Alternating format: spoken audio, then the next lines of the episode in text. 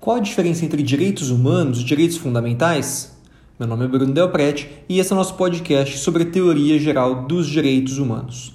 Pessoal, quando a gente fala em direitos humanos, em direitos fundamentais, e a gente traça a nossa teoria geral sobre os direitos humanos, cabe a gente mencionar uma distinção terminológica muito comum, que é aquela que se dá entre os direitos humanos e os direitos fundamentais.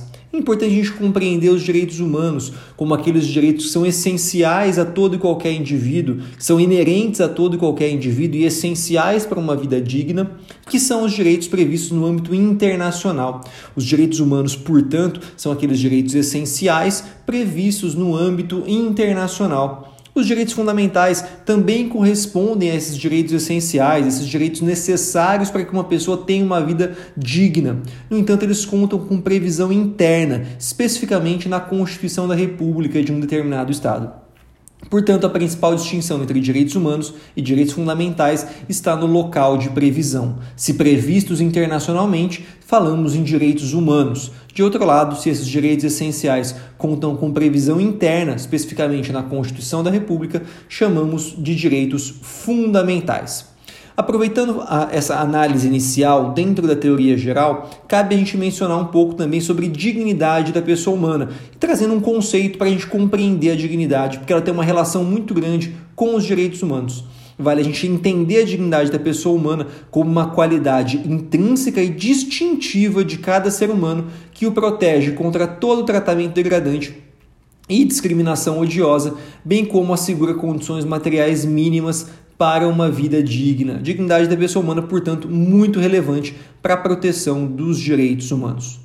Dentro dessa nossa análise de teoria geral, importante mencionar algumas classificações entre os direitos humanos, mais especificamente a classificação que os distingue entre direitos civis e políticos de um lado e direitos econômicos, sociais e culturais de outro. O que é muito relevante é sabermos que essa distinção, embora seja importante do ponto de vista da proteção internacional dos direitos humanos, ela não impõe a diferença entre os direitos humanos. Os direitos humanos são indivisíveis. No entanto, essa distinção ela é recorrente no âmbito da proteção internacional. E o que é muito relevante se recordar que do ponto de vista de aplicabilidade e aplicação desses direitos, entendem os documentos internacionais que os direitos civis e políticos gozam de aplicação imediata, ao passo em que os direitos econômicos, sociais e culturais gozam de aplicação progressiva.